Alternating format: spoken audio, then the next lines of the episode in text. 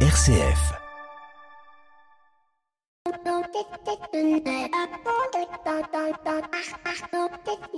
Bonjour à toutes et à tous. En ce grand week-end de la Toussaint qui commence, nous ne pouvons nous empêcher de penser à toutes celles et tous ceux qui nous ont précédés un jour dans cette vie et qui, par leur union à Dieu et le témoignage vertueux de leur vie, sont devenus, aux yeux de l'Église et de Dieu, des saints, saints patrons et saints patronnes que le 1er novembre nous prierons et nous invoquerons. Une sainteté qui est notre vocation à tous, à moi, à mon invité, à vous qui nous écoutez, un invité d'ailleurs qui nous invite à suivre le souffle de Je vous le présente d'ici quelques instants. Bienvenue dans l'écho des solutions. L'écho des solutions. Patrick Longchamp. Voilà, bonjour à toutes et à tous. Très très heureux de vous retrouver dans l'écho des solutions ce samedi midi, un écho des solutions euh, qui précède le grand week-end de la Toussaint, un magazine qui va être consacré au parcours euh, d'un homme, d'un dirigeant engagé. Il s'appelle Hubert de Boisredon. Il est avec nous ici euh, en studio ou plutôt dans ses studios puisque nous sommes dans ses bureaux à Nantes. Bonjour Hubert. Bonjour Patrick. Merci beaucoup d'être avec nous. Alors aujourd'hui, on va tenter de, de décrire votre parcours que vous venez de coucher sur le papier dans un ouvrage qui s'appelle L'esprit souffle, suis-le. Euh, itinéraire d'un dirigeant engagé aux éditions MAM. Vous êtes le PDG de la société Armor, qui est une société industrielle qui est basée à Nantes, avec plus de 36, 30 sites pardon, à travers le monde, 2600 collaborateurs, avec un métier de cœur qui est celui du transfert thermique. Vous nous expliquerez peut-être un peu plus de quoi il s'agit. Et puis aussi des métiers de cœur. J'aime bien faire la différence entre le métier de cœur et le métier cœur de, de l'entreprise. Euh, et on verra justement euh, comment ces métiers de cœur prennent place dans la stratégie. Mais avant de, de commencer, il est toujours bon de faire un petit sommaire. Donc notre invité éco de cette semaine est bien évidemment, euh, ce sera vous. On parlera de l'actualité économique euh, de d'Armor. Hein. Et puis nos 7 minutes pour changer le monde nous emmèneront à la découverte d'un serial entrepreneur. Il s'appelle Anthony Martin Smith. Il a un petit euh, handicap. Il est déficient visuel depuis fort longtemps, mais c'est aussi un serial entrepreneur. Il a reçu le prix HUP d'entrepreneur de l'année en 2020. Il nous témoignera de, de, son parcours et si oui ou non pour lui le handicap est un frein ou plutôt un accélérateur. Alors on va commencer tout de suite avec vous, Hubert de Boisredon. Vous êtes notre invité éco de cette semaine. On se retrouve tout de suite après ça pour évoquer justement l'actualité économique de votre groupe. L'invité éco, Patrick Longchamp. Voilà, le temps d'une petite virgule et on retrouve Hubert de Boisredon. Donc vous êtes dirigeant d'Armor depuis 2004. En 2014, vous rachetez un fonds d'investissement qui en était le propriétaire avec vos collaborateurs et vos salariés, euh, l'ensemble du groupe. Ça fait près de 17 ans maintenant euh, que vous êtes à la tête de ce groupe. Début octobre, une actualité un peu fracassante dans le monde économique français puisque une ETI française qui rachète son concurrent américain, c'est assez rare. Ça va consolider le groupe à hauteur de, près de 400 millions d'euros. Euh, comment on aborde un, un concurrent le rachat d'un concurrent qui, il y a quelques années, si j'ai bien compris, déjà euh, voulait, voulait vous racheter. Bah, effectivement, euh, IMAX c'est le concurrent historique euh, d'Armor sur une niche de marché qui sont les consommables d'impression, dits transfert thermique, pour imprimer tout ce que sont les étiquettes code barre et l'information variable sur emballage. Donc c'est un, une application qui est clé parce que il s'agit de la traçabilité des produits, la sécurité des biens et des personnes. Donc c'est essentiel euh, Armor euh, a développé, on était numéro à peu près 3 ou 4 en 2002-2003. Et à ce moment-là, notre concurrent américain a souhaité racheter Armor. Moi, je suis arrivé en 2004. Euh, en fait, ça, ne s'est pas fait. Et, donc, j'ai eu mission de développer l'entreprise avec les équipes. Et la satisfaction, c'est que bah, 17 ans après, c'est l'inverse qui se produit. C'est nous qui avons multiplié notre taille par 3 et sommes trois fois plus gros que notre concurrent américain et qui donc avons pu le racheter, ce qui nous fait devenir non seulement nous étions leaders en Europe et nous devenons leaders euh, aux États-Unis et sur l'Amérique.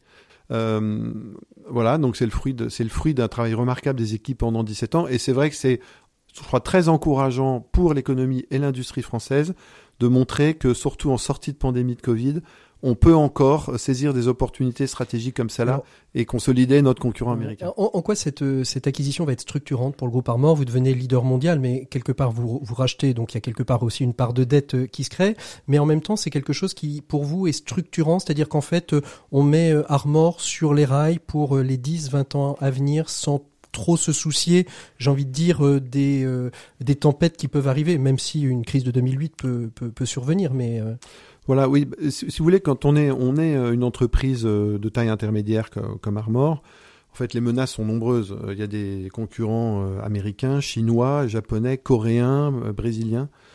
Et donc, ce qui est important à un moment, c'est d'avoir des assises assez solides pour résister à la concurrence mondiale et aussi pouvoir donner le ton, c'est-à-dire mmh. que nos produits deviennent la référence, que ce soit que nous puissions tisser des partenariats internationaux euh, avec les grands fabricants d'imprimantes industrielles. Et en ce sens-là, bien que nous étions euh, leaders en Europe, le fait de ne pas l'être aux États-Unis, qui est le plus gros marché du monde, si vous voulez, c'était un petit peu comme un manque. Mmh. Donc, d'un point de vue stratégique, il était clair depuis euh, plus de 15 ans. Et, la Chine n'est pas, la Chine n'est pas concurrente sur ces marchés-là, étonnamment, parce qu'ils sont à peu près concurrents sur tous les marchés. les Chinois sont concurrents, sont des concurrents extrêmement sérieux, euh, et c'est bien pour ça que ça faisait sens de s'allier pour être plus fort face à une concurrence émergente chinoise. Et de fait, le numéro 2 aujourd'hui sur ce marché est un Chinois. Qu'est-ce que ça va apporter? Quels sont les enjeux pour, euh, pour Armor, pour l'entreprise? Alors, cette, cette acquisition est effectivement structurante parce que ça permet de créer une entreprise qui s'appelle Armor IMAC, maintenant, euh, qui va euh, voilà, pouvoir fonctionner de façon autonome, j'allais dire, euh, je viens d'ailleurs de recruter euh, Christian Lefort, qui est un directeur général pour cette activité, qui était l'ancien directeur général d'Evolis, euh, qui est une personne qui a une expérience américaine, qui a une expérience de direction générale, qui connaît parfaitement le monde de la traçabilité des produits. Donc l'acquisition permet de structurer plus cette activité-là et aussi d'une certaine manière de permettre également aux autres activités de se structurer également. donc en fait le, groupe globalement devient à la fois plus complet, plus mm. structuré, plus large, plus, plus diversifié. Aujourd'hui, sur le territoire français, euh, Armor, c'est quoi ces, ces enjeux à, à, court et moyen terme? Alors, Armor, comme entreprise industrielle, euh, en fait, subit euh, une conséquence indirecte de la pandémie. En fait, nous avons bien traversé la pandémie dans le sens où nous n'avons arrêté aucun de nos sites mondiaux incluant les, le site industriel français de la Chevrolière. Euh, nous n'avons arrêté aucun site pendant toute la période du Covid, ce qui est vraiment une chance. Maintenant, en sortie, en sortie de pandémie, on va dire, euh, toute l'industrie est pénalisée par deux choses. C'est euh, les problèmes de matières premières. Et la deuxième chose, c'est vraiment la pénurie de main-d'œuvre. Nous avons énormément de mal à trouver des opérateurs de production. C'est vrai en France, c'est encore plus vrai aux États-Unis. Maintenant, je le vois particulièrement. Euh, en fait, la reprise se fait de manière un peu chaotique. Mmh. Je ne parle pas du problème logistique des containers, si vous voulez. les prix des containers entre la Chine et les États-Unis ah. a été, c'était 2000 dollars euh, il y a encore deux ans. Aujourd'hui, ça peut monter à 10 000, voire 15 000 dollars. C'est quoi les postes euh, on, peut faire un peu de, publicité. Hein, S'il y a des, des, gens qui nous écoutent et qui ont envie euh, finalement de venir travailler chez Armor, les postes principaux que recrutez, vous parlez d'opérateurs, opérateurs machine, opérateurs... Alors vous trouverez les, les, les, tous les postes ouverts sur, le site internet, internet d'Armor, mais des opérateurs machines, des opérateurs de production, oui, sont toujours, sont toujours, utiles. Sont toujours et on, on, propose des belles perspectives de formation. On, parlera beaucoup euh, de la question de la RSE, du développement durable euh, dans le courant de, cette émission. Vous rachetez un concurrent américain, euh, c'est une culture différente, même si le développement durable est mondialisé avec l'agenda 2030 et les objectifs de l'ONU. Comment vous, vous travaillez finalement cet esprit Armor pour le transférer dans une culture d'entreprise qui, elle, date aussi, donc il y a, des ajustements à faire? Oui, bah, c'est une excellente question parce que Armor comme IMAC d'ailleurs sont nés au même moment d'une licence commune en 1980 que nous avions euh, partagé. avec euh, un, acteur japonais. Euh, mais c'est une culture américaine et il faut déjà prendre conscience que c'est différent. Et je pense avec une vigilance et surtout éviter l'arrogance de notre côté. c'est pas parce qu'on est leader mondial et que nous rachetons notre concurrent américain qu'on a toutes les solutions, qu'on est, bien meilleur, etc. Ils ont et tout l'enjeu, c'est de détecter chez eux ce qui peut nous faire progresser collectivement et d'arriver à, une relation équilibrée. C'est pour ça que notamment nous avons choisi que le nouveau nom de l'entreprise serait Armor IMAC pour honorer aussi leur histoire. Mmh. Donc euh, on fait une fusion, une fusion des deux des deux entités euh, avec euh, un nom un nom commun. Aujourd'hui et dernière question pour la partie éco, le gouvernement investit à force milliards une relance technologique, souveraineté numérique, souveraineté industrielle. Quelle part Armor prend dans ce dispositif? Et puis souvent je vous ai entendu dire que chez Armor on expérimentait pour un petit peu piquer au vif le législateur. Qu'est-ce qu'il faudrait imaginer encore de plus pour pouvoir vraiment répondre à cette volonté euh, de, souveraineté euh, que la pandémie a, mise à mal ou a, révélé euh, Je pense que la pandémie a montré qu'il fallait que, la France regagne une souveraineté industrielle, que, vous savez, le fameux fameuse phrase euh, d'être une entreprise sans usine a fait beaucoup de mal d'ailleurs. Je pense que c'est vraiment, il faut inverser cette tendance-là. Et donc déjà, nous, nous, nous, avons misé sur la France comme site industriel principal. Le fait que nous soyons leaders dans ce, métier clé de la traçabilité est, indispensable. D'ailleurs, au passage, si vous voulez, quand euh, au moment de la pandémie, tout s'est arrêté, sauf les biens alimentaires, mmh. pharmaceutiques et de première nécessité, euh, l'État a compris euh, que en fait Armor ne pouvait pas s'arrêter parce que s'il n'y avait pas de traçabilité de produits, il n'y avait plus de biens alimentaires. Et vous deveniez une entreprise essentielle? Et on, est, on a été déclaré entreprise essentielle pour la nation. Donc euh, gagner, être conscient de quels sont les métiers essentiels et que la France euh, et l'Europe soient capables d'être indépendants est absolument clé. Donc je pense que le plan de relance doit s'orienter de cette façon-là, mais aussi sur d'autres enjeux comme ceux de la transition énergétique effectivement, moi, je n'arrête pas de, solliciter l'État pour dire n'oubliez pas, par exemple, la filière photovoltaïque. Nous avons tout délaissé à la Chine. Nous importons 98% des panneaux silicium de Chine, alors qu'il y a des innovations françaises d'entreprises comme la nôtre, par exemple, nous innovons dans les films photovoltaïques souples, nous réinventons le panneau solaire, mais on a aussi besoin que ces innovations soient encouragées par l'État. Merci beaucoup Hubert euh, pour ce point sur l'actualité économique, la place d'Armor euh, dans, euh, dans la France qui se relance. Je vous propose qu'on fasse une petite pause musicale. On se retrouve tout de suite après pour évoquer votre parcours de dirigeant engagé, engagé dans le monde de l'entreprise, dans votre famille, dans votre foi et dans votre foi chrétienne, bien évidemment. On fait une petite pause, on se retrouve tout de suite après. du ciel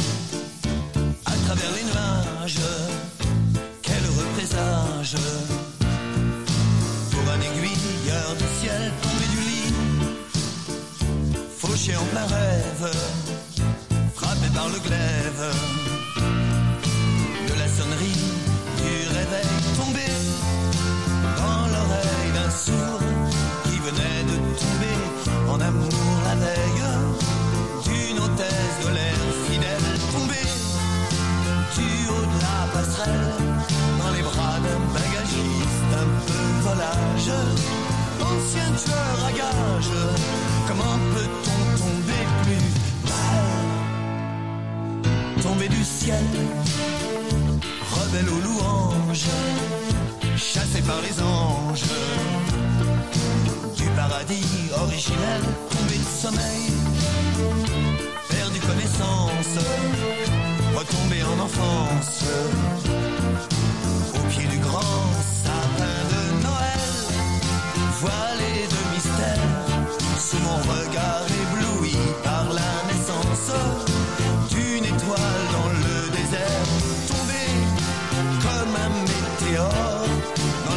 Balthazar, Gaspard ou Melchior, les trois fameux rois mages,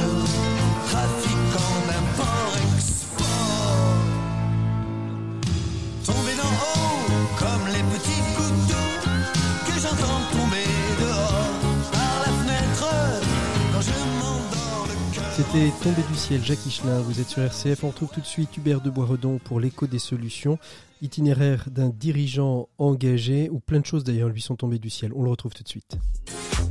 L'écho des solutions, Patrick Longchamp. Voilà Hubert de Boisredon, merci encore d'être présent dans l'écho des solutions euh, pour votre ouvrage que vous venez de faire paraître aux éditions MAM, L'esprit souffle suit le itinéraire d'un dirigeant engagé. Alors je vais rapidement rappeler euh, votre votre parcours et vous me vous me reprendrez euh, si jamais je me trompe. donc votre CV en soi, c'est quoi? Vous êtes issu d'une famille bourgeoise catholique qui était assez naturellement amenée à faire des hautes études, plutôt d'ingénieur si on suivait un petit peu les traces familiales. Vous avez décidé un, un, premier pas de côté en allant euh, à HEC euh, et faire de la finance internationale. Et puis, boum, patatras, euh, New York. vous suivez un semestre d'études là-bas. Vous rencontrez la misère du monde dans les rues de New York. Vous croisez Mère Teresa. Vous travaillez. Vous vous rendez disponible pour les sœurs de la charité.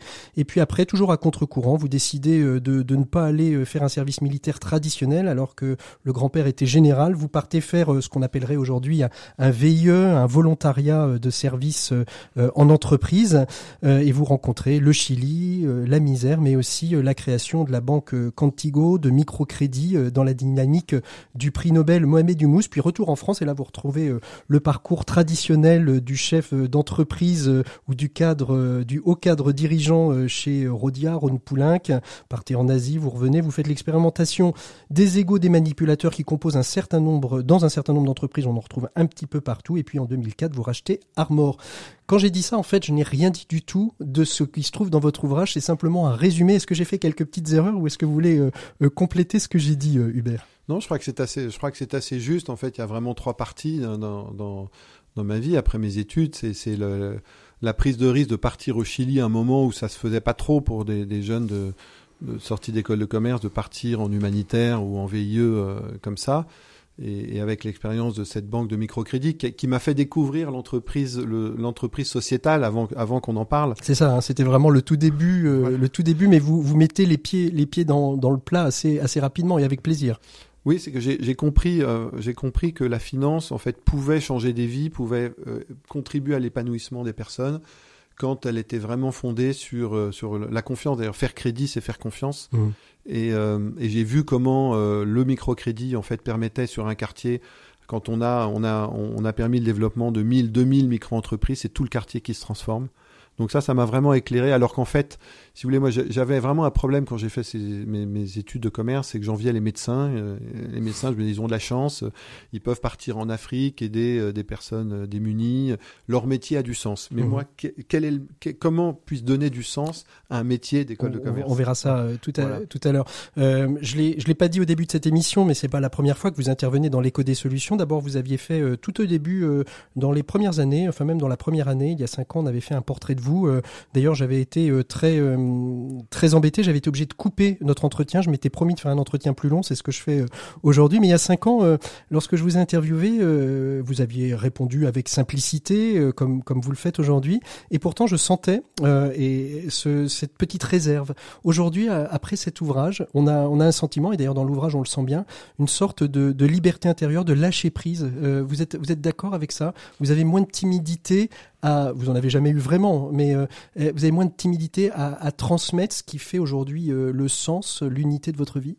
Oui, j'ai moins de timidité parce que je pense que c'est le fruit d'un chemin, c'est que j'ai toujours cherché à, trouver un sens en, ayant en, cherchant une certaine cohérence de vie entre les différentes facettes de ma vie, que sont l'entrepreneur, que sont euh, l'ami des autres ou, celui qui a envie de, peut-être d'être attentif aux plus fragiles, et puis, euh, et puis le, l'homme de foi, celui qui a été touché par, par Dieu par, un peu gratuitement, et d'une certaine manière de me rendre compte que tout ça peut être un, euh, et ça se traduit notamment par un certain style de management, par une certaine confiance et une espérance dans l'entreprise, et qu'au fond, euh, en, en, vivant ce que, tout ce que je suis de manière unifiée, d'abord ça me rend heureux, et je comprends aujourd'hui avec le temps que ça porte du fruit, euh, et que ça n'empêche pas non plus d'être ambitieux et de, de, de, voilà que de vouloir que l'entreprise réussisse. L'ambition n'est pas mauvaise en fait, c'est l'orgueil qui est mauvais qui est un péché. L'ambition n'a jamais été mise au rang du péché capital. Non, je, pense, oui, effectivement, je pense que parfois il y a pu avoir une réserve à dire ah si je dis que je suis ambitieux, c'est que je suis en, contra en contradiction avec euh, avec ma foi, par exemple. Mmh. Mais bon, l'évangile des talents le dit bien. Je pense qu'on a on a on a reçu certains talents, c'est pour les exercer. Toute la question, c'est de savoir pourquoi on le fait. Mmh. Est-ce que est-ce que je vise la réussite de l'entreprise juste pour mon propre orgueil, pour dire que je suis quelqu'un d'extraordinaire, que je suis au-dessus des autres, ou, visant ma, propre réussite, ou pour quelque chose qui transcende mon action et qui, par exemple, est de l'ordre de contribuer à faire que l'humanité aille mieux? Et ça, je pense que quand on donne du sens aux choses, à ce moment-là, l'ambition euh, trouve sa direction, trouve son énergie, et, puis ça, voilà, ça, ça, ça, ça arrache tout. Quoi. pour, qui vous avez écrit euh, ce livre? J'ai ma petite idée, mais euh, pour qui vous l'avez écrit? Pour vous? Pour les entrepreneurs? Alors, ben, ce livre, j'ai hésité à l'écrire d'abord parce que c'est un l'éditeur qui est venu me, me, solliciter. Je me suis dit écrire un livre sur mon parcours. Est-ce que c'est pas trop autocentré? Est-ce que voilà, bon. Et puis il m'a dit quelque chose. Il m'a dit, vous savez, votre témoignage, il est utile pour des jeunes, notamment des jeunes de, de 18 à 40 ans qui se posent des questions sur comment axer leur vie, qui ont pu faire des, études ou, pas, mais, mais qui en tout cas se pose plein de questions. Quel est le but de ma vie? Est-ce que c'est de gagner beaucoup d'argent? Est-ce que c'est d'acquérir du pouvoir? Est-ce que c'est que c'est comment je gère mon ego là-dedans? Et puis cette quête de sens qui m'habite, euh, le monde va mal. Comment comment je comment j'arrive à, à, mettre de l'ordre dans tout ça? Et, euh, et, et en fait ce sont des questions que me posent très souvent des plus jeunes, mais aussi des contemporains, d'autres dirigeants. Et je me suis dit, bah, autant expliquer comment Et- humblement j'ai Il y a, y a un déclic parce que bon, Ouais. les éditeurs, on sait ce que c'est. Ils ont besoin de, de, de publier des ouvrages. Ils voient, un, ils voient une belle, un beau témoignage dans, dans votre vie, et c'est de fait un très beau témoignage que, que cet ouvrage. Mais qu'est- qu'est-ce qui fait déclic? Qu'est-ce qui fait à un moment donné de dire, il a raison, je me mets derrière mon ordinateur et je commence à taper? Alors moi, ce qui m'a, ce qui a été le déclic, c'est, euh, ça a été en fait l'interview faite avec quelques jeunes Mhm. où euh, ils m'ont poussé en fait à dire quelle est ma source. Mhm. Je, je- je- je me rendais compte, ils me disaient, mais alors, vous, vous, vous pratiquez un management par la confiance ou la réussite d'Armor, qu'est-ce qui fait que, qu'est-ce qui fait que, pourquoi? Et à un moment, je sentais que j'étais pas complètement vrai Ouais. si je ne déclarais pas, si je ne disais pas que tout ce que je suis aujourd'hui, tout ce que je donne aujourd'hui vient de quelque part, euh, notamment de la rencontre des plus pauvres au Chili, de ces micro-entrepreneurs qui m'ont bouleversé, mais aussi euh, de cette rencontre gratuite, euh, un peu parti- enfin, surprenante, Mhm. euh, où Dieu est entré dans ma vie. Et, et- et en fait, moi j'ai toujours été quelqu'un qui, qui, qui, jusqu'à 18 ans, en fait, je m'efforçais d'être parfait. Je voulais vraiment réussir. Ben, et, Ce que je disais, pense- le, milieu familial, on, le, on, Oui, mais on même- reste, on reste dans cette dynamique. Oui, même si j'ai des parents qui m'ont toujours laissé libre, mais je pense que je, je m'étais, fait une croyance que pour être aimé, en Mhm. général, et pour être aimé de Dieu en particulier, il fallait que je sois parfait, et que si je ne l'étais pas, je ne je méritais pas ni l'amour des autres, ni l'amour de Dieu. Donc en fait, j'avais une espèce d'exigence sur moi-même très très forte. C'est comme s'il fallait que j'aille vers Dieu pour gagner son amour. Et puis un jour, ce que je raconte dans, Dans l'ouvrage, dans, mon, ouais. dans mon livre, notamment par la rencontre d'un- jeune qui était parti comme ça sur les routes d'Assise et qui, en- qui a dit cette phrase qui m'a bouleversé. Parfois, on ne sait pas trop pourquoi. Eh mais c'est la cette phrase grâce. qui a dit Et Dieu m'a rencontré sur mon chemin. Ouais, c'est ça. Et, et- et vous-même, vous l'avez expérimenté. Oui, parce que ça, à ce moment-là, ça a été. euh, Il y a un peu d'émotion quand j'en parle, parce que c'était de me dire Mais au fond, euh, est-ce que j'ose croire que sans que je que je donne le, le, gage, que le je- gage. Sans, que, sans que je sois parfait quelque part, est-ce que j'ose croire que Dieu puisse me rencontrer gratuitement, rien que pour moi, rien que par un amour gratuit? Mm. Et au fond de moi-même, je ne le croyais pas. Et c'est là où j'ai, c'est là où je raconte, j'ai, vécu cette démarche de vraiment crier vers Dieu en disant mais écoute, c'est si ton amour, si tu existes, manifeste-toi à moi. Et, et- et là, il s'est passé ce qui s'est passé, c'est qu'il, enfin, j'ai, été rencontré par lui Mm. gratuitement. À plusieurs, ça, voilà, ça a changé. À plusieurs reprises, d'ailleurs, vous le dites hein, dans, vo- dans votre ouvrage, à plusieurs reprises, à des moments forts, des moments euh, difficiles, hein, quand euh, celle qui sera votre épouse a un accident, euh, c'est- il y a des remises en cause, mais il y a aussi des cris et, et- et- et il y a des réponses qui sont données. Et ces réponses, elles jalonnent tout votre parcours. Et, en même temps, vous, vous redites bien aussi que la grâce de Dieu, ce qui se passe dans la vie des hommes, est aussi le fruit des rencontres et du travail en commun. C'est pas simplement Dieu qui claque des doigts et qui, qui permet la, réussite d'une entreprise, d'une vie familiale ou d'une vie euh, unifiée d'hommes. Oui, c'est comme ça que, moi je peux dire, je crois en Jésus-Christ, qui, qui est, un Dieu incarné, qui a travaillé à Nazareth, qui a rencontré des personnes, qui a connu la souffrance, qui a connu le doute. Euh, si vous voulez, ça c'est tout le, c'est toute ma vie également. Euh, et ce que, ce que je raconte dans mon livre, c'est que c'est très souvent quand j'arrive dans des impasses, un petit peu un moment où je je sais plus quoi faire, ou des souffrances ou des angoisses qui me paraissent insolubles, que euh, j'accepte de me mettre, de, de, j'accepte ma propre vulnérabilité finalement, où j'y consens, parce que voilà, j'ai pas le choix souvent, mais j'accepte à ce moment-là de lâcher prise et de dire, ben, au moment où je ne sais plus, voilà, Je, je m'en remets à, Voilà, je, je- m'en remets à, la grâce, à, la grâce de et, et je te demande, là, je te demande, je te demande ta grâce parce que moi, je ne sais plus, et, et- et de, de manière très évidente, des réponses ont été apportées, et c'est souvent après Mm. que je comprends. Et, et New York, justement, c'est ça. Vous êtes confronté à ce cette double, à ce conflit, euh, alors con- conflit d'adolescents, hein, parce que c'est vraiment, enfin d'adolescents ou de jeunes adultes, hein, c'est 21 vraiment ouais. de 21 ans, c'est vraiment dans ces périodes-là où à la fois on est révolté et on a envie euh, et aussi on a envie de réussite euh, de réussite sociale et, et, et quand vous arrivez à New York, euh, vous avez ce conflit euh, intérieur qui se produit entre euh,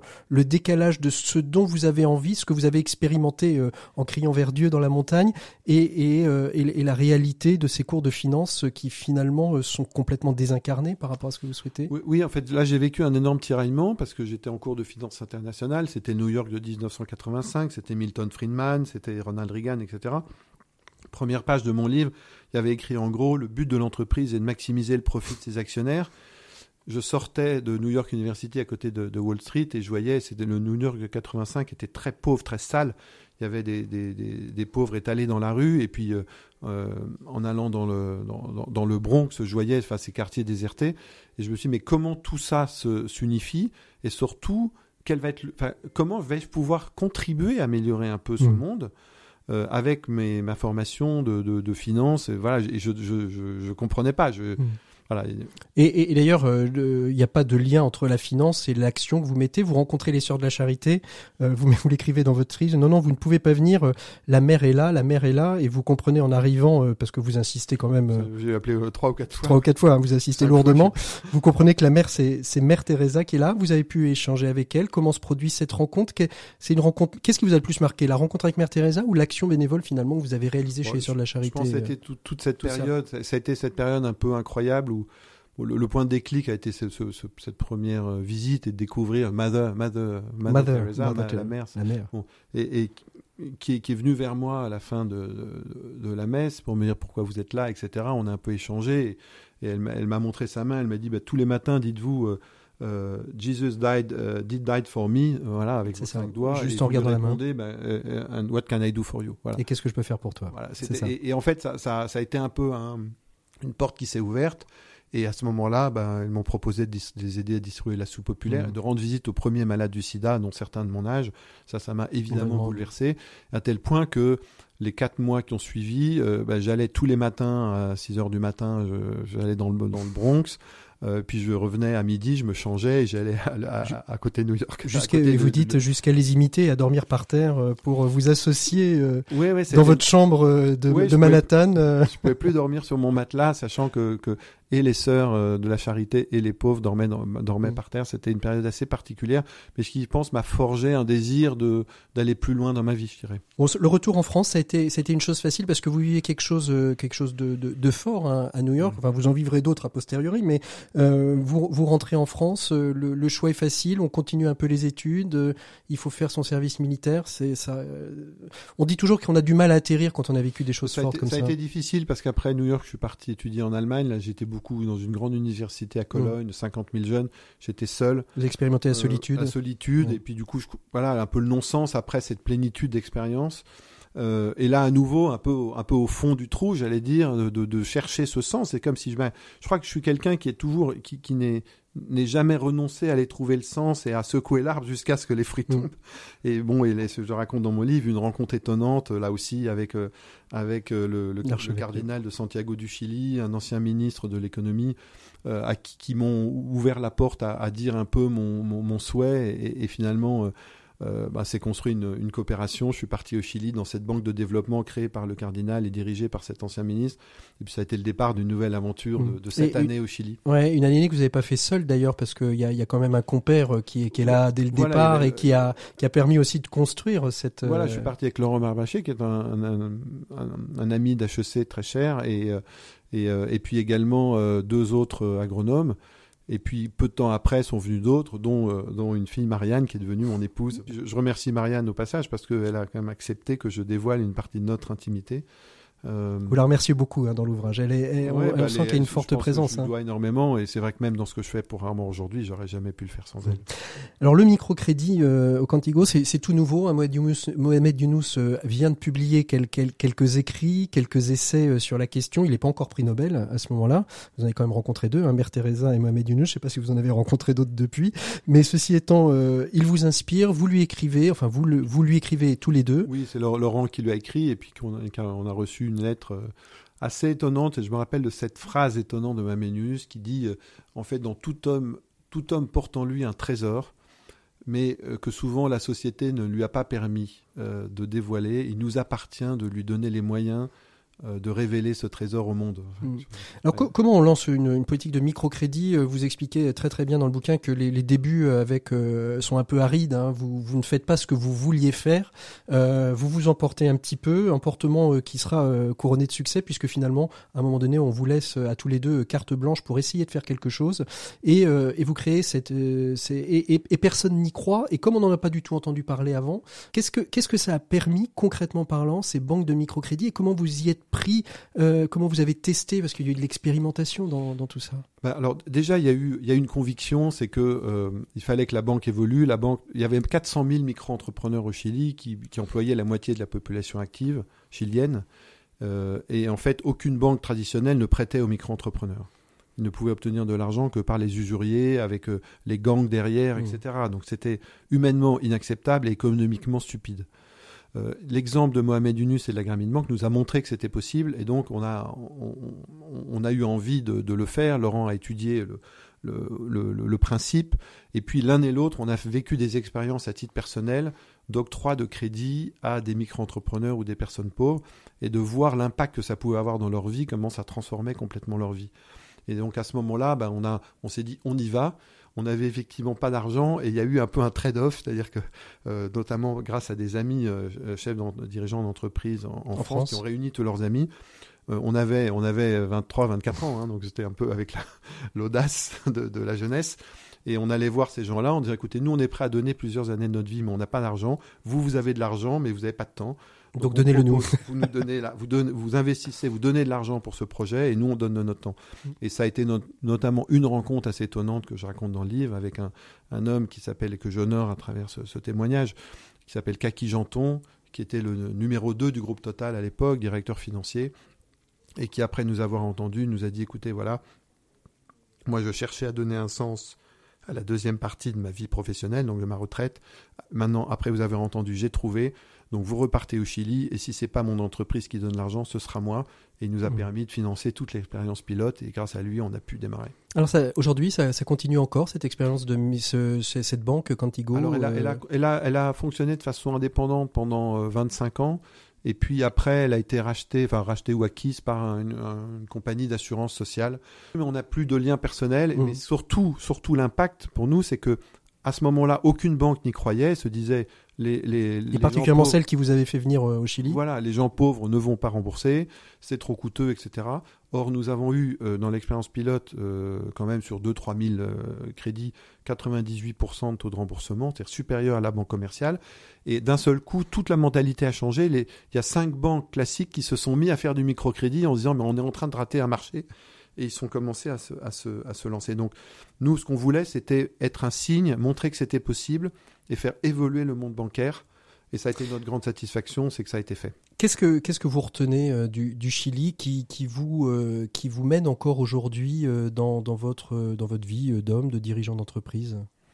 Bah, pour moi, le Chili, d'abord, c'est un pays de la bienveillance. Si vous voulez, les Chiliens sont des gens qui sont qui ont une tendresse, qui sont qui sont joyeux, qui sont qui n'hésitent pas à exprimer leurs émotions et leurs sentiments. Moi, ça m'a fait extrêmement de bien parce que j'étais plutôt très rationnel. Et donc de, me réconcilier avec cette partie plutôt émotionnelle et de, de, de me rendre compte qu'exprimer ses sentiments, c'est pas de la faiblesse, c'est au contraire être humain. Donc ça, c'est une première chose. Deuxièmement, c'est le courage des micro-entrepreneurs. Mm. Je pense qu'ils ont réveillé mon être entrepreneur. En fait, je savais pas que j'étais entrepreneur. vous, vous, alliez plutôt vers de, de la fonction financière Oui, dans enfin, des grosses entreprises. Devenir cadre dans une boîte. Ce qui, voilà. ce qui est d'ailleurs euh, le, le, le sens, euh, le sens de, de, de la réussite dans les années 80, ce qui Voilà. aujourd'hui a un petit peu évolué d'ailleurs. Voilà, mais je me rappelle, il y avait, il y avait, une, il y avait une filière entrepreneur HEC, on regardait ça un petit peu avec amusement, c'est à l'époque. Donc, donc, donc c'est, c'est la création de cette banque. Ce qui nous a poussé à créer cette banque, c'est répondre à un défi. C'est quelque chose qui était criant. Il fallait, abso- si ce n'était pas nous qui, qui créions cette banque, personne n'allait le faire à ce moment-là. C'était donc euh, euh, ça a réveillé ma fibre entrepreneur. Ça, c'est la deuxième chose. Le courage aussi de la prise de risque de ces, de ces, de ces personnes était époustouflant. Et puis euh, l'ouverture à des milieux différents, à, à des, à des voilà, et je- Mm. notamment dans les relations sociales. Aujourd'hui, je pense que ça, ça, ça m'aide vraiment. New York, c'est la déflagration. Est-ce qu'on peut dire que le Chili, c'est la fondation? Oui, je pense que pour moi, le Chili, je dis, ça a été, euh, alors dans un langage un peu religieux, mon temps de noviciat laïque. C'est ça. Euh, c'est, un 7 temps- ans, hein 7 Sept ans. ans, c'est- sept ans de sept ans d'enracinement, d'être prêt aussi à, à lâcher une carrière parce que tous les ans, certains me disaient mais euh, qu'est-ce que tu fais là-bas? Tu, tu vas mettre ta carrière en l'air, etc. Et je sentais que je devais rester. Ça a été des rencontres euh, extrêmement puissantes, extrêmement fortes. Je vous propose, euh, Hubert, qu'on fasse une petite, euh, une petite parenthèse dans, dans notre entretien avec, euh, avec Anthony Martin-Smith, euh, qui est entrepreneur de l'année 2020 à Shop. Et puis, je vous ferai réagir un peu. Ce sera on- on- dans la deuxième partie de, cette, de cet échange, on, on verra euh, justement votre retour en France et puis évidemment Armor et puis, et, puis, et puis la suite peut-être. 7 minutes pour changer le monde. L'écho des solutions. Voilà, on fait une petite pause dans notre entretien avec Hubert de Boisredon, euh, qui est notre invité de, cette semaine dans l'écho des solutions. Avec vous, euh, Anthony Martin Smith. C'est comme ça qu'on prononce exactement d'ailleurs? On prononce Martin Smith, mais Martin Smith me va aussi. Alors, Anthony Martin Smith, merci beaucoup euh, d'être euh, d'être avec nous aujourd'hui. Vous avez été élu euh, en 2020 entrepreneur de l'année par HUP. HUP, c'est une association qui accompagne et qui porte aussi la, promotion hein, des dirigeants d'entreprises qui sont porteurs de handicap. Vous êtes vous-même handicapé, handicapé depuis depuis le, le, plus jeune âge jusqu'à la perte de la vue, qui a été finalement un peu l'aboutissement de de, votre parcours de santé euh, chaotique, c'est ça, euh, Anthony Martin? Je dirais pas que je suis handicapé parce que je me vois jamais comme ça. Je suis handicapé dans le regard des autres euh, et le regard effectivement c'est bien. en tout cas moi ce qui me pose problème au quotidien depuis l'âge de, on va dire de ma naissance parce que c'est là la cause, mais depuis l'âge de mes 7 ans véritablement où ça c'est un poids dans mon quotidien. Mhm. Alors c'est un poids dans le quotidien, mais ça vous ça vous a pas empêché euh, d'entreprendre. Euh, vous avez un parcours euh, complètement éclectique. vous avez été DJ, vous avez été sportif de haut niveau dans l'équipe paralympique de judo, dans l'équipe de France de, judo paralympique. Vous êtes aujourd'hui dirigeant d'entreprise et je mets une parenthèse avec un S au pluriel, hein, puisque vous êtes dirigeant de très nombreuses entreprises. Vous êtes associé dans, dans, dans pas mal d'activités.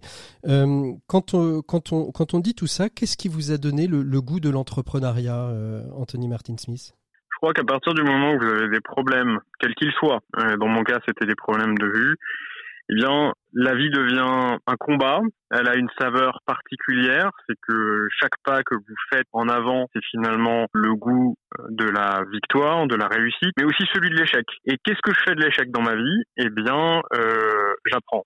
Hein, vous connaissez cette euh, célèbre expression euh, "fais pas d'erreur, j'apprends". Dans mon cas, ça a été ça mon moteur, et c'est comme ça que j'ai entrepris. Euh, je suis finalement non pas un entrepreneur au sens de, de l'entreprise, je suis un entrepreneur de ma vie. Et j'ai décidé de la prendre en main à partir du moment où j'ai compris que la déficience visuelle qui m'impacte finalement me, prenait euh, la, destinée de ma vie. Donc je, je n'acceptais pas, et je n'ai jamais accepté, je n'accepterai probablement jamais que la vie m'impose son rythme. Mhm. Euh, moi, je, veux me permettre l'avenir, je veux me permettre ma vie. Alors pourquoi être un, un serial entrepreneur? Parce que quand même, quand on, quand on voit tout ce que vous avez fait, en, moins de, de, deux ans, euh, vous avez euh, créé. alors vous vouliez lancer une ligne, une ligne de parfum de luxe, et puis finalement vous avez lancé plutôt une ligne de, de, de gel hydroalcoolique. Vous avez de, une, une, société sur laquelle aujourd'hui vous innovez pour accompagner les entreprises dans leur communication auprès des personnes en situation de handicap, déficient visuel, peut-être muet, sourd ou, autre. Qu'est-ce qui vous a donné ce goût? Parce que vous, vous disiez en effet que c'était pour prendre en main votre vie, mais souvent dans les parcours d'entrepreneurs, il y a, des déclics, euh, il y a des personnalités qui sont marquantes et qui donnent aussi cette envie d'entreprendre. Moi, ce qui me donne l'envie d'entreprendre, c'est finalement quand je constate une problématique, c'est d'aller la résoudre. Donc l'entreprise, pour moi, est une solution, comme l'association peut en mettre une autre, comme euh, l'investissement euh, civique, les choses que individuellement on peut faire pour faire en sorte que notre monde soit meilleur. Et dans mon cas, eh bien, l'entrepreneuriat, c'est un mode de fonctionnement. L'entreprise est un véhicule et c'est un véhicule pour euh, ben, les ambitions qui sont les miennes. Donc quand je constate quelque chose problématique, eh bien, euh, j'ai envie d'adresser évidemment euh, une, une solution qui n'est pas une solution universelle, qui est la mienne. Alors, j'essaierai à chaque fois de faire en sorte qu'elle soit universelle parce que mon intérêt et mon envie, c'est de toucher tout le monde.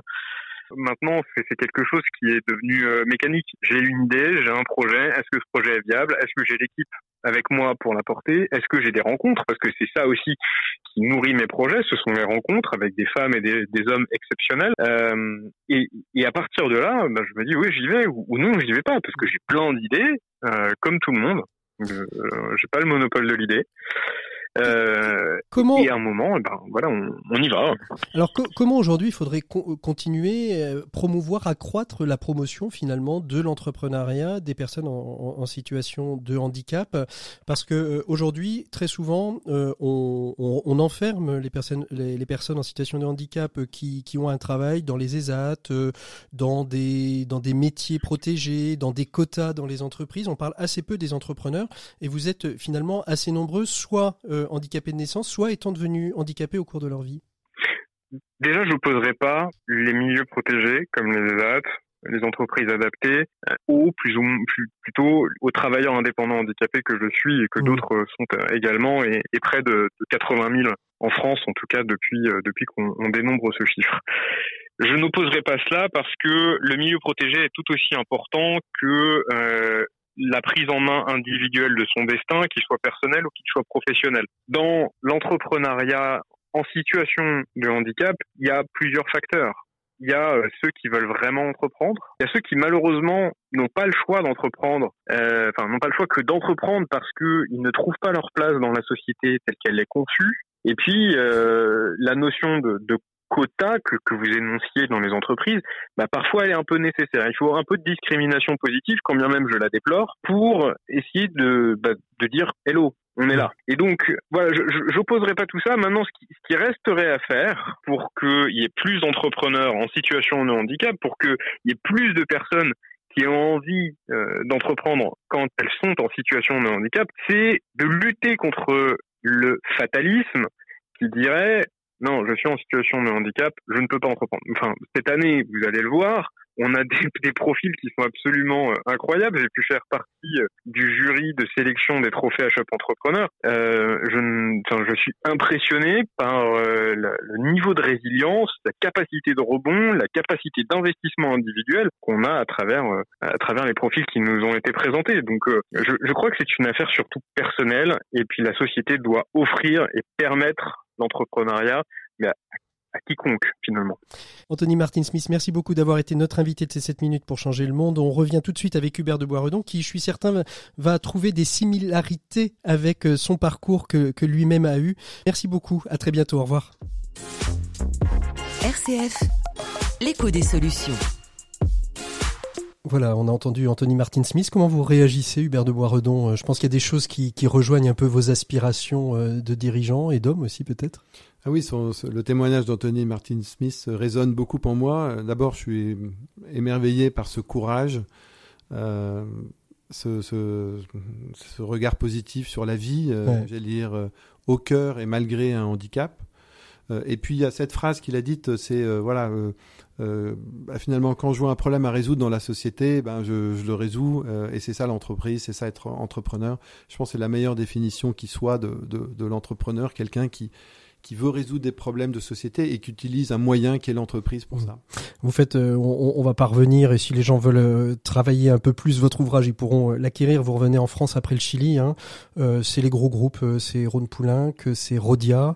vous faites l'expérimentation de ces gros groupes. Vous vous y épanouissez en même temps.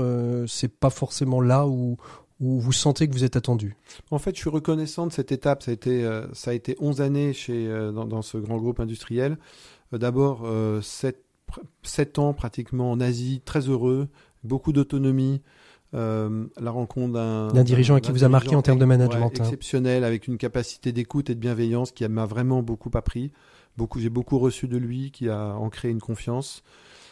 Euh, ça a été aussi la découverte de la Chine qui s'ouvrait euh, au, monde à ce moment-là. Au monde, voilà. Euh, donc le, la, la, possibilité de faire, de faire, de mener des acquisitions d'entreprises chinoises en les négociant avec les membres du Parti communiste chinois. C'était et puis en expérimentant aussi le, le, le, modèle, le modèle communiste aussi, même si on s'en éloignait dans le libéralisme, il restait quand même un mode de fonctionnement euh, très spécifique à la Chine. Hein. On fait pas des affaires avec les Chinois comme on en fait avec les Américains. Voilà, et en même temps, quittant mes préjugés, c'est-à-dire que je pensais que ça serait impossible de travailler avec le Parti communiste en fait, j'ai découvert euh, des gens extrêmement pragmatiques finalement, parce que une entreprise qui venait en Chine, c'était des impôts qui arrivaient, c'était la municipalité qui vivait mieux, etc., etc.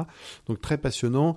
Le retour après euh, en, France, était plus difficile, notamment avec euh, des patrons, des dirigeants qui étaient plutôt dans une logique, voilà, de, de vouloir euh, Presser, une pression enfin, très très forte. Le, Et- le et- côté années 80-90 qu'on n'aime pas en fait, euh, qui, qui a un peu décrié cette période de, de- de libéralisme et on pressure les collaborateurs. Oui, puis je pour crois en une vision, sortir, euh, une vision qu'être dirigeant, c'est être fort, c'est ne pas avoir de sentiments, en me disant voilà, si tu veux réussir, il faut que tu sois insensible, il faut que tu sois dur, il faut que tu n'hésites pas à prendre des décisions difficiles, qu'il pratiquait d'ailleurs, mais où la personne humaine en tant que telle et la rencontre n'a pas n'a pas vraiment de valeur, c'est-à-dire que le, le- le collaborateur n'a de sens que parce qu'il produit, par son efficacité, mais Mm. pas parce qu'il est. Autre côté, vous expérimentez deux choses dans le grand groupe. Le, le manager extraordinaire, euh, source d'inspiration, qui vous inspire peut-être encore, Oui. et puis euh, le manager qui est source de non-inspiration et qui euh, vous dit, euh, qui, qui ancre en vous ce, que vous ne voulez pas et ce que vous ne voudrez pas faire plus tard voilà, qui peut-être. me fait subir un management par la pression et par la peur, qui s'assimilait parfois à du harcèlement,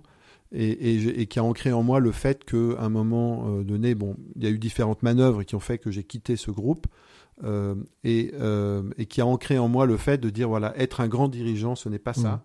Être un grand dirigeant, c'est quelqu'un qui fait grandir l'entreprise, mais qui fait grandir ses collaborateurs, euh, et par notamment en transmettant de la confiance.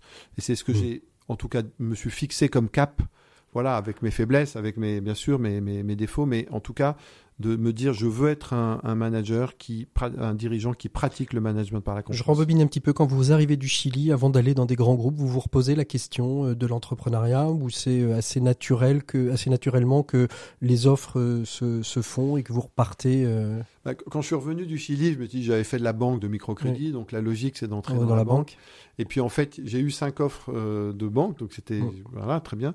Mais il y a quelque chose qui m'allait pas, et notamment il y a eu un entretien qui a été qui a été crucial pour moi. Mhm. C'est, je me rappelle, hein, le recruteur m'a dit euh, alors vraiment, il y a une chose qu'on vous demande, Monsieur de Boisredon, c'est si vous venez dans notre banque, c'est de ne jamais prendre aucun risque.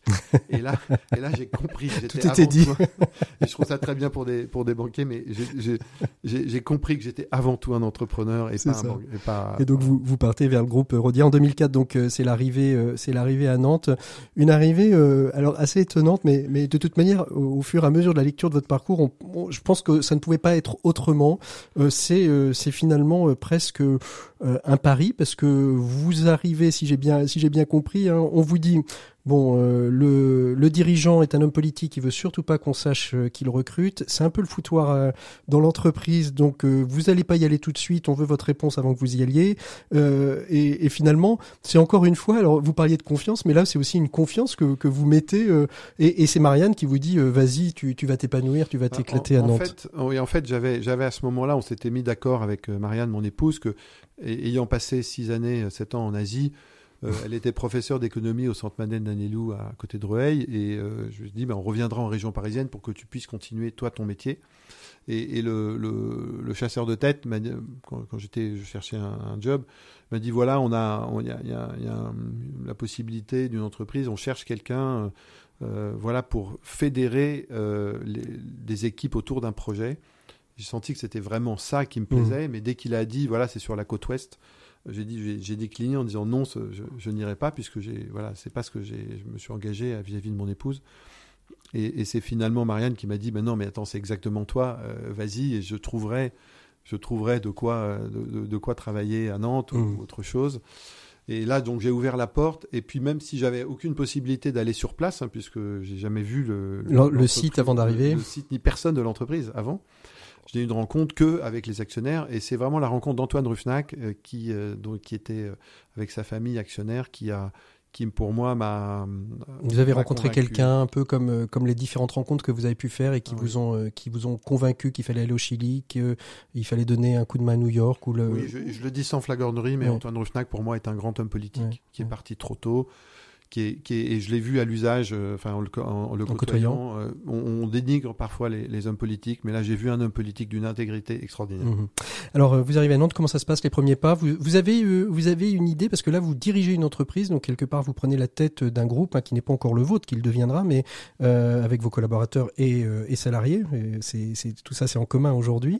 Vous, vous avez une idée du dirigeant que vous voulez être, parce que les, les premiers pas sont toujours, sont toujours importants pour, pour fixer un petit peu le cap. J'ai envie de, presque envie de dire euh, les trois, quatre premières heures, les, les 100 premiers jours, dit-on parfois. Oui, je, jouais gros, d'autant que dans le contexte, voilà, euh, Antoine Ruffnac comme politique, sa famille euh, possédait euh, lui était dans, la politique, il arrive, il me présente aux équipes, et puis quelques voilà, euh, au cours de, de, la rencontre, il dit voilà, je, désolé, je, repars, j'ai un rendez-vous avec Jacques Chirac. Et je me retrouve donc tout seul dans l'arène, euh, au milieu d'un comité de direction de 16 euh, personnes qui me regardaient un peu comme voilà. Et, et, et, là, je me suis dit, j'ai peu de temps pour faire, la, voilà, pour marquer. Et finalement, là, je me suis jeté. Je me suis jeté en disant, mais voilà, moi, j'arrive, je connais pas l'entreprise, vous êtes là depuis longtemps je propose qu'on fasse un, tour de table où euh, chacun me dit voilà, qu'est-ce que vous aimez dans l'entreprise, qu'est-ce qui marche, qu'est-ce qui va pas, euh, et puis ça serait quoi vos idées pour, pour faire progresser? Et ça a été le début pour moi d'un management ce que j'appellerais participatif, qui est une chose que j'ai aussi j'ai tiré de mon séjour au Japon. Mmh. Euh, vraiment croire que la solution des problèmes est partagée et portée par les équipes, qu'en tant que dirigeant, nous n'avons pas la science infuse de tout, et que euh, notre rôle est avant tout d'être un fédérateur, d'être quelqu'un qui va qui va euh, écouter, recevoir, accueillir pour donner la vision, pour tracer la route, mmh. oui, mais en s'inspirant et en s'appuyant sur ses collaborateurs. Mmh. Dialogue social, c'est quelque chose d'important hein, euh, chez, chez vous. Vous en avez expérimenté le pire et aujourd'hui vous en expérimentez le meilleur. c'est quoi un, dialogue social réussi pour, pour vous, Hubert de Boisredon?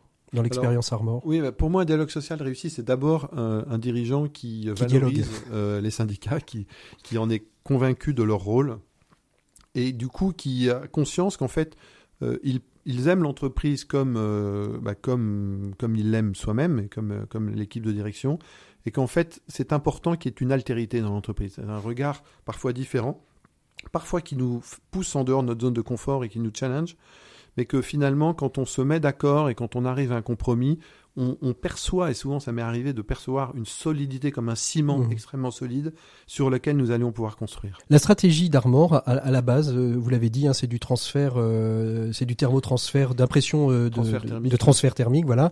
Et il y en a un, vous en avez, vous, vous l'écrivez très très bien dans votre dans votre ouvrage, vous en avez fait de ce qui était pas quelque chose de de fort, de valoriser. Vous en avez fait finalement une marque et quelque chose d'extrêmement valorisable.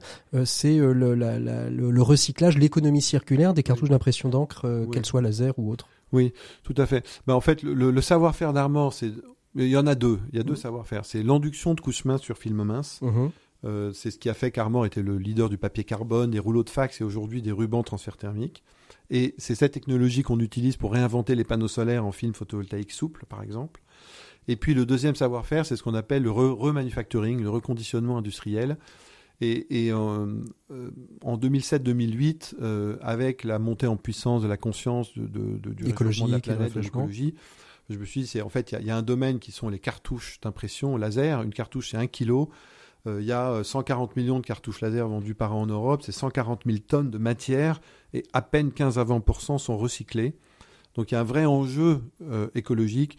Et nous avons décidé de, que 100% des cartouches que nous fabriquions, enfin, fabriquerions seraient remanufacturées. Mmh. On a créé une marque très forte qui s'appelle Owa. Le cercle en japonais. Hein. Voilà. Et, et, et, euh, et en fait, ce que nous souhaitons, c'est devenir un pionnier industriel, un leader de l'économie circulaire. Et ce qui est intéressant, c'est que vous faites de ce que j'appellerais de l'économie circulaire intégrale, c'est-à-dire que vous associez aussi les personnes en situation de handicap, vous avez conçu euh, la chaîne de production pour que valides et non valides puissent travailler ensemble et pas les uns dans leurs ESAT et les autres à l'usine, déjeuner ensemble, partager.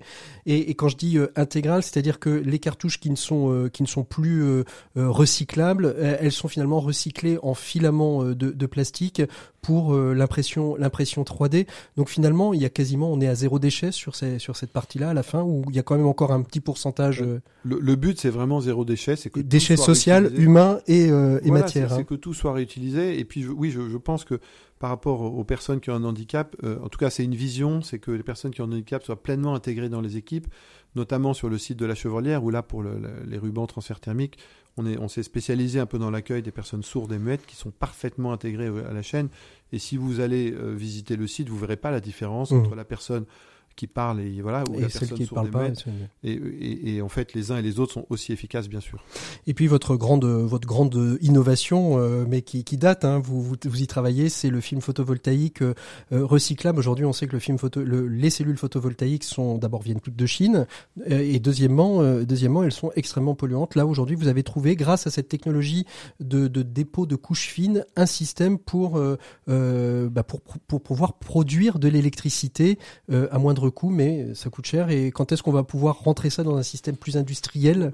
Voilà, là, il s'agit vraiment d'une innovation française euh, de rupture, c'est-à-dire euh, un panneau solaire, c'est 10 à 15 kilos du mètre carré. Là, on a, on, a des films qui pèsent 300, 400 grammes, qui peuvent couvrir toute surface exposée à tout type de lumière. Par exemple, on vient de faire en Allemagne des balustrades en verre qui intègrent ce film euh, dans, le, dans, les, balcons, enfin, si vous mhm. voulez, de, voilà, qui sont souvent opaques, qui couvrent 10 à 15 de la, de la, de, des besoins en électricité de, du bâtiment, des appartements. Voilà, et j'aimerais, c'est vrai que c'est une vision, un rêve, que ça se répande partout. En fait, il y a des tas de surfaces inutilisées. Et je pense que plutôt que d'aller couvrir des surfaces agricoles ou abattre des forêts pour mettre des panneaux, on pourrait déjà couvrir toutes les surfaces bétonnées et les toits fragiles qui existent en France et en Europe. Pascal de Murger, euh, que vous connaissez certainement, euh, Hubert euh, a, sorti un ouvrage, L'entreprise du 21e sera politique ou ne sera plus. Vous êtes d'accord avec cette assertion que l'entreprise a une place politique à prendre? Oui, je le pense. Je pense que l'entreprise a un rôle sociétal. On ne peut pas se dire on s'occupe que de son entreprise et ce qui se passe dans la société ne nous intéresse pas. on a un rôle d'intégration. L'entreprise est un des rares lieux qui existent encore pour faire société qui permet l'intégration des personnes, qui permet euh, un, mélange et une, j'allais dire, un, brassage euh, de personnes de milieux différents. Euh, donc en ce sens-là, oui, je crois que l'entreprise a un rôle social, et puis en plus en créant de la richesse et en créant du travail, elle peut apporter une espérance. Vous avez mis, euh, en, rachetant IMAC, vous mettez euh, l'entreprise sur des rails en la, positionnant comme leader mondial. Est-ce que ça veut dire que Hubert de Boisredon a, envie d'aller ailleurs, de regarder ailleurs, de non pas de partir, mais de, se consacrer sur de nouvelles activités? Oui, en fait, dans, le livre, j'explique que j'ai été très interpellé par la rencontre de différents jeunes. Donc, je parle de Jean, ce, jeune béninois, et, et Louis, ce jeune français engagé aux Philippines auprès des, des pauvres. Euh, dont le regard euh, très libre en fait m'a interpellé, m'a permis de réfléchir sur ma vie en disant est-ce que je suis prêt à me remettre en question, est-ce que je suis prêt aussi mmh. en tant que dirigeant à bouger, à continuer d'être en mouvement? Et puis à partir de là, à partir d'une amitié qui a cheminé, d'un travail ensemble, et, notamment euh, est venue l'idée de co-créer un, cabinet de conseil en, leadership pour aider d'autres dirigeants et des porteurs de projets eux-mêmes à se mettre en mouvement et à rentrer dans plus de cohérence et d'unité dans leur vie qui s'adresse à, des, personnes qui ont envie de se donner, mmh. jeunes ou moins jeunes, mais qui savent pas trop comment. J'ai envie de me donner, j'ai envie de, j'ai envie de contribuer à transformer mon organisation, le monde autour de moi, mais comment je fais? Mmh. Et donc, on souhaite agir sur ce moteur pour en fait accompagner les personnes. Et finalement, c'est ce que je veux faire chez Armor. Donc, mmh. Donc, c'est pas me désengager d'Armor, au contraire, mais c'est être encore plus efficace en étant plus au service des dirigeants des différentes activités et de les accompagner pour qu'ils s'épanouissent et qu'ils aillent encore plus loin dans leur projet et que du coup, de cette manière-là, Armor grandisse encore plus. Est-ce que vous avez jamais remarqué que l'entreprise que vous avez euh, rachetée, Armor, se rapproche du mot Amor? Oui, on, me le dit de temps en temps. On me le dit de temps en temps, mais c'est vrai que bon, je pense que ça c'est une coïncidence, mais je pense, vous savez, j'ai été très marqué par un, un grand dirigeant d'entreprise aussi. Alors j'en parle pas dans mon livre, mais euh, qui était le numéro 2 du groupe Alcatel-Alstom à l'époque, directeur général qui s'appelait François Delage de Meux, et qui, euh, qui, euh, qui, est mort malheureusement, mais qui a été un peu un mentor pour moi, un, exemple, et qui disait souvent, il faut dans l'entreprise unir l'amour et la compétence. Il disait, s'il y a l'amour sans compétence, c'est du romantisme et c'est, voilà, ça va nulle part et c'est un peu du sentimentalisme. La compétence sans amour, c'est la rigidité, euh, ça n'inspire personne. Et je pense que unir l'amour et la compétence, voilà, c'est quelque chose en tout cas qui me tient à cœur, que j'essaye pour ma petite part de vivre et que euh, j'aimerais qu'Armor transmette. Eh bien, ce sera le mot de la fin, Hubert de Boisredon. Merci beaucoup d'avoir été notre invité euh, en ce week-end de la Toussaint, en espérant que ce témoignage va vous permettre d'abord euh, vous donner l'envie de lire l'ouvrage hein, L'esprit souffle, suis-le, itinéraire d'un dirigeant engagé aux éditions MAM. Et en ce qui nous concerne, nous nous retrouvons la semaine prochaine. Nous ne changerons pas totalement de sujet puisqu'on parlera de, du travail. En quoi est-ce que la Covid-19 a impacté la question du travail, aussi bien dans nos relations, dans nos manières de travailler, mais aussi sur nos manières de, de recruter. D'ici là, vous pouvez nous retrouver sur toutes les plateformes de podcast dédiées. Je vous souhaite à toutes et à tous un très très bon week-end de la Toussaint. Nous prierons pour vous. À très bientôt. Au revoir.